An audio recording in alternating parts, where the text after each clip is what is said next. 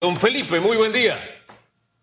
Buenos días. Eh, qué bueno que estoy con ustedes nuevamente. Me encanta estar en este programa. Bienvenido, gracias. Le encanta, le encanta. A nosotros también nos encanta. Y mire, señor Argote, 1.600 es el monto, Hugo Enrique, 1.600 millones. 1.600 millones de dólares es la, el, nuevo, la nueva deuda. Yo decía al inicio, a veces es bueno endeudarse, eh, profesor Argote. Eh, hasta, ¿Hasta cuánto, hasta dónde un gobierno debe endeudarse? Eh, ¿Es normal el nivel de endeudamiento que tenemos en, este momento en Panamá? Entendiendo que venimos de, una pandemia y de otros factores eh, que han ocurrido sobre la marcha. Para que usted, que no tiene pasiones políticas, nos dé un balance bien balanceado, valga la redundancia. Mira, eh, sí, por supuesto. Mira, todo parte de la estrategia. O sea, es como ir en tu casa. Si tú tienes, no tienes estrategia y solamente dices, oye, no hay plata para el súper, bueno, vamos a pedirle a la financiera. No hemos pagado la casa, vamos al banco a pedir prestado. vamos a, eh, no tenemos para la fiesta esta noche, vamos a pedirle al, prestamista que, que cobra por ahí de gota. O sea, y al final eh, puedes decir, bueno, es que necesitamos la plata. Pero eso no hay un esquema. O sea, si te das cuenta, aquí la gente no tiene agua. Aquí en Chorrera el director dijo, no, estamos en la, ellos lo dicen estamos en la fase de consolidación financiera para hacer la potabilizadora. ¿Sabes eso qué, qué significa? No estamos haciendo nada. Eh, las casas, los edificios, las construcciones a medio hacer, con un esquema de corrupción muy claro que se dio, que mucha gente no lo vio porque estaba, como tú dices, como dice Hugo, eh, metido en el el legal y no vio la parte económica, que fue lo que a mí me interesó, el esquema de corrupción. O sea, ¿por qué un empresario abandona una obra, como dice el director del ministro de Vivienda, con 85% de avance para no cobrar? O sea, es absurdo. Tú, tú echas a perder 85% de un negocio. No es cierto. ¿Sabes qué es lo que pasa? El esquema de corrupción era muy claro. Te dicen que tú, tú cuando tú vas a 50%, el supervisor decía de la contraria, decía que iba para el 80%. Entonces te pagan por el 80, en este caso 85%. A ti no te es negocio terminar ese supuesto 15% porque no es 15%, es 50%. Entonces tú vas a tener que invertir mucho para recuperar 15.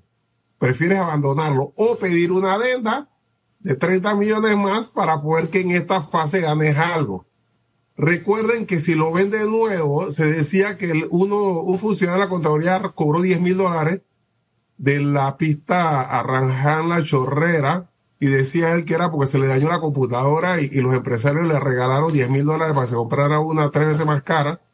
Y el otro recibió 12 mil y dice que era que se enfermó un pariente y ellos, pobrecito, tú coges estos 10 mil dólares. O sea, el esquema es sencillo. O sea, si tú tienes 50% de avance pero dice que 85 ya cobraste, viene el Estado y lo interviene, pero tú no tienes que pagar, la aseguradora no tiene que pagar más de 15%, porque está 85. Pero ¿qué empresa te va a recibir eh, para terminarla si dice que falta 15, si cuando él hace el cálculo resulta que falta 50? Entonces eso dice yo no voy a hacer eso. Hombre, Felipe, disculpe que le dé un alto ahí, porque yo creo que la explicación que usted está dando es muy oportuna. Por eso es que cuando vienen eh, algunas, algunos negocios que se dan en el Estado, donde hay adelantos y se desvían con otro propósito, usted dice, aquí hay algo extraño, ¿no? Pero esta que usted nos está dibujando es tan frecuente que las empresas abandonan los proyectos y la gran excusa de los gobiernos o argumento es que lo dejó inconcluso, pero no, no cuentan la parte de que ellos no estaban pagando o pagaban a destiempo y que una empresa para mantener, hombre, un proyecto de construcción, para hablar del caso de allá de Volcán, ellos están trayendo cuando le pagan para levantar una casa, así de sencillo, allá en, allá en Paso Ancho, la vivienda de los damnificados. Pero mientras tanto, el solo hecho de que usted mantenga la hierba bajita, de que mantenga a alguien cuidando, de todo eso va goteando en el negocio y no le están pagando. Después la excusa es, nombre, la empresa abandonó. O el otro gobierno dejó a media, pero tú no dices, es que yo era mala paga. Ahí no son sinceros. Y eso incomoda. Ok, eso es una parte. La otra parte es que cuando viene el nuevo gobierno, como ya el anterior pagó la coima, entonces empieza a inventar que vamos por arriba, mejor debajo de la tierra, después un lado y el otro, y empecemos de cero. Empecemos de cero porque esto estaba mal hecho. ¿Para qué? Para arrancar nuevamente y seguir cobrando la coima. Lo que te digo sobre esto es que al final este esquema es lo que crea el hueco ese, además de las exoneraciones espectaculares eh, a los bancos, a las promotoras de vivienda, que el Estado, para que la promotora, mira, si tú tienes una empresa, una tienda, eh, y compraste demasiado inventario, ¿qué haces? Venta de patio, oferta, baratillo. ¿Por qué? Porque yo necesito recuperar la plata para poder comprar más mercancía. Ah, pero si tú eres una constructora, hiciste demasiadas casas en sobre inventario, ah, que el Estado me dé un interés preferencial para que ellos puedan comprar la casa sin que yo tenga que bajar el precio. Entonces, eh, con ese esquema se crea un hueco que el Estado cubre con qué? Con deuda. Entonces, para poder cubrir todas esas eh, macalucias de corrupción, fundamentalmente, aunque entiendo lo que tú dices y es cierto, hay empresarios honestos que son la mayoría, eh, me consta, que el problema es que si el Estado no le paga, pero mira, si el Estado no te paga y no te paga, y, no, y tú te metes de nuevo a construir sabiendo que el Estado no te va a pagar y que vas a dejar la... la no, o sea, eso no es cierto. O sea, Profesor. hay quienes les pasa, pero le pasa una vez, le pasa a dos. Pero si tú ves la constructora metida y metida y metida, evidentemente está cobrando por adelantado, porque si tú tienes un negocio de 100 millones y te dicen que va por 85% y no por 50%, tú estás recuperando 30 millones más. De esos 30 millones le das 10 mil al funcionario y, y cubriste eh, ese hueco. E, eso es gran parte de corrupción. Profesor, lo interrumpo. Ajá. Hasta este momento, para que me responda rapidito, para que ahí venga la otra pregunta, ¿a cuánto asciende el nivel de endeudamiento de Panamá? 45 mil millones de dólares. Lo cual, Sin contar los 1.600. No, no, sin contar. todavía no lo he sumado porque no, ha salido todavía. Ah, ya debe a junio. 45 mil millones de dólares, estamos hablando 2023. Hace 10 años, nuestro nivel de endeudamiento, ¿cuánto ascendía? Hace 10 años. Ok, vamos a verlo de esta forma. Este gobierno entró, por eso junio es importante, porque en junio se cumplen eh, justamente los cuatro años de gobierno. O sea, en junio de 2019, el Estado tenía una deuda de 26 mil millones de dólares. Hoy tiene 45. Con los 1.600 va a pasar 46.500, llegando, a, eh, llegando casi a los 47. Lo cual significa que este gobierno aumentó la deuda en 20.000. Antes que eso, el gobierno de Varela recibió eh, en alrededor de 17 mil millones. Por ahí anda un cuadro que lo he visto por internet que está equivocado. 17 mil millones, lo cual significa que el gobierno de Varela que fue el último, aumentó la deuda en 9 mil millones. Ok, 17 mil, eh, Varela. No, me, no, no, no, se me, no se me vaya aquí de pantalla porque estos numeritos son importantes a donde quiero llegar. Eh, esta, esta administración, 20 mil millones aumentó el nivel de endeudamiento desde el 2019 hasta junio 2024. El gobierno panameñista, el gobierno de Juan Carlos Varela, recibió un país con 17 mil millones de deuda y lo aumentó el gobierno de Varela lo recibió en 17.600 millones. ¿Y lo, dejó terminado, lo dejó terminado en cuánto? ¿En cuánto dejó la deuda?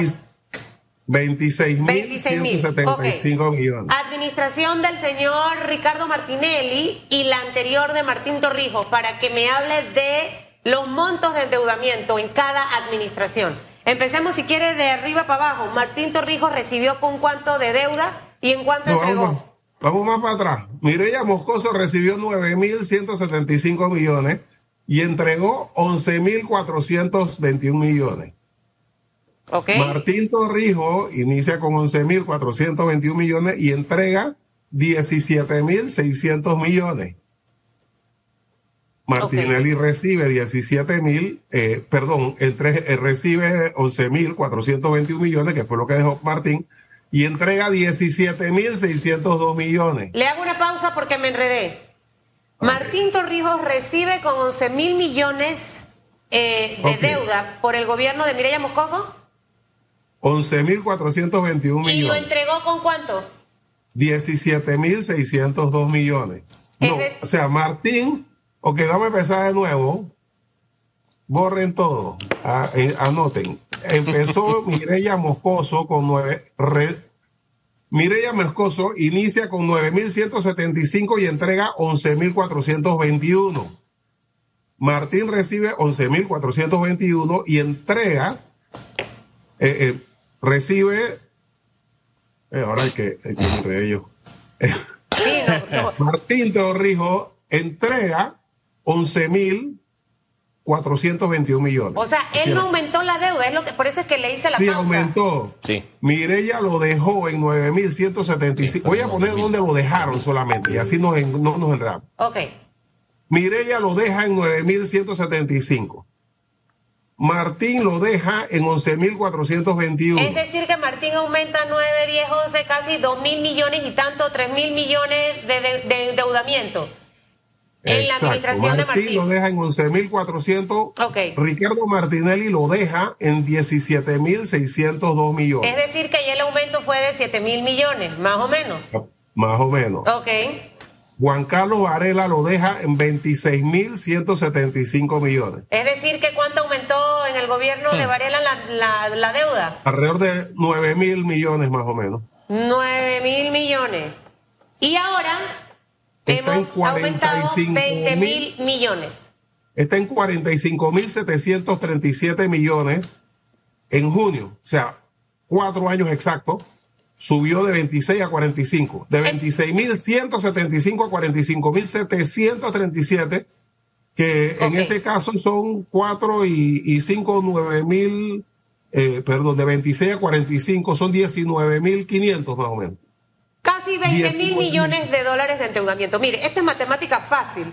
Hemos Eso sin sumar los 1.600 que van a entrar. Hemos ido aumentando desde la administración de Mirella de 1 a 2 mil millones que pasa igual a la administración de Martín Torrijos y posteriormente de los 17 mil que tenía eh, el señor Martín Torrijos, quedamos eh, más con la administración del señor Ricardo Martinelli y posteriormente obviamente con la administración de Juan Carlos Varela. Este crecimiento de nueve de 9 mil que en realidad arrancó el gobierno de la señora Mireya Moscosa y ahora en 45 mil millones, eh, eh, profesor Argote, este es el comportamiento. O sea, uno a pesar de, van pasando los años, entonces más me endeudo. Eh, quiero entender eso. Y dos, en algún momento terminaremos de pagar. O eso nunca va a pasar que estemos en cero para luego empezar de nuevo como hace la gente normal y corriente, ¿no? Eh, que lleva buenas finanzas, que dice termino de pagar estos préstamos y empiezo entonces de cero o consolido deuda, yo qué sé. Estoy inventando términos que no sé si en el, en el Estado se puedan aplicar. Ok, eh, eso es relativo, eh, porque igual que en tu casa, tu endeudamiento no lo puedes ver en términos absolutos, sino que lo ves en función de tu ingreso.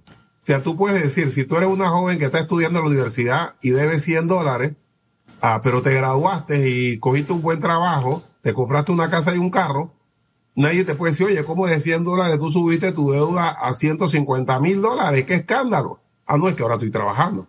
Entonces puedo endeudarme. Entonces es el relativo a tu ingreso. Por eso nosotros los economistas siempre vemos la relación eh, deuda-PIB, o sea, la relación de la deuda. Entonces no puedes pensar lo mismo de Mireya Moscoso, que tenía un Producto Interno Bruto eh, de alrededor de 12 mil millones de dólares en el año 2000, eh, que significa que teníamos un ingreso por persona de alrededor de 4 mil eh, dólares al año, a los actuales 17 mil dólares que casi no, que, nos convierte en el país más rico de Latinoamérica. Cuando en el 2000 éramos un país tan pobre como Nicaragua y El Salvador y Honduras. Entonces no es lo mismo. Por eso lo vemos en términos relativos. Pero en ese tiempo, eh, por ejemplo, en el 2000, con lo bajo que era la deuda, la relación deuda-PIB en el 2004, eh, Mireya Moscoso la deja en 70%, 70.4. Por cada dólar producido debíamos 70 centavos. Ahora la relación deuda-PIB es 58. O sea, a pesar de que aumentamos en forma espectacular la deuda, la relación deuda-PIB. ¿Por qué? Porque ahora tenemos CAS, tenemos empleo, tenemos una empresa y tenemos ingresos en la noche porque somos. Pero eso es bueno. Eso es bueno, ¿no? no es bueno. lo malo es en qué se gasta. Allá iba, señor Argote, para dos cositas, si, si me lo permiten, por favor. Una, em, si bien es primero el ejemplo, ah, y me corrige si es así, ¿no? Digamos que es, una cosa es que yo me endeude ganando mil dólares o 700 dólares, y otra es que me pueda endeudar o el nivel de deuda que pueda adquirir si gano cinco mil dólares al mes o 10 mil dólares al mes. Ahí es donde va la relación de la deuda que pueda tener mm, versus los ingresos. Ese es más o menos, para decirlo de forma sencilla, el, el tema PIB. Primero, si cabe el ejemplo. Segundo, esta relación PIB, ya ahora hablando de los países, no de las personas, ¿en qué medida es sostenible o engañosa esa relación? Si tomamos en cuenta que Japón, la última vez que vi el tema de Japón iba arriba del 250% la relación deuda-PIB. Y el que le seguía era Sudán, que son dos, son dos realidades totalmente distintas. Eso fue la última vez que lo vi. No sé si eso ha cambiado. Y Sudán iba ciento y tanto por ciento era la relación de Producto Interno Bruto PIB. Y lo tercero es, en el tiempo, ¿es sostenible seguirnos endeudando de esa manera y con el propósito que se está haciendo o por el que estamos adquiriendo tanta deuda? Eh, el asunto es, como digo, teniendo esa capacidad, lo, eh, lo malo es en qué se gasta, porque si tú tienes más ingresos en la casa y te la pasas haciendo fiesta, no es lo mismo que por tener más ingresos lo que haces es comprarte un, un terreno en el interior, lo cual hace que tú tengas una propiedad que va a subir de precio. Ah, el detalle. Mira, ¿qué es lo que pasa? Digamos que en el 2000, para tener el ejemplo, en el 2022, el, eh, digamos que la deuda aumentó, eh, aumentó de 40 a 44. Para poner un ejemplo, aumentó que casi, digamos, 4 mil millones. Pero el Producto Interno Bruto en ese mismo año aumentó casi 13 mil millones. Recuerda que el crecimiento fue el 13%, del 15% en el 2022 con respecto al 2021. Entonces, ¿qué pasa? Somos un país que si tú creces 7 mil millones de dólares en un año y te endeudas en 3 mil, qué lástima que la mitad de la plata te la gastaste en deuda. Porque si esa, y, esa deuda la gastaste en, en clientelismo y en pagar corrupción. Porque esa plata, si lo hubieras puesto en educación, en construir escuelas, en agua potable, en hacer el metro cuando debió hacerse y no ahora, le hubieras cambiado la calidad de vida a la gente y la gente se hubiera dado cuenta qué significa crecimiento económico de este país impresionante, que la gente se levanta a las 3 de la mañana. Había un temblor a las 3 de la mañana y había gente en la parada. ¿Esa gente de qué vive? O sea, vive del trabajo y de andar en, en un tranque. Entonces, el crecimiento por eso sí es relativo. El problema es en qué se gasta. Pero el Producto Interno Bruto está creciendo más que la deuda. Esa es una realidad. Por eso la relación deuda-PIB en el 2021 era 64 y en el 2022 es 58. O sea, bajó. Ahora, tengo que decir que la estructura de la deuda del actual gobierno es, digamos que, más inteligente. ¿Por qué? Porque Susan dice, bueno, ¿qué hago yo? ¿Cuándo voy a terminar de pagar? Porque estamos pensando en la deuda con el banco. O sea, que siempre pedimos prestado y bueno, ahora si pido prestado voy a tener que poner más plata mensual para ir amortizando.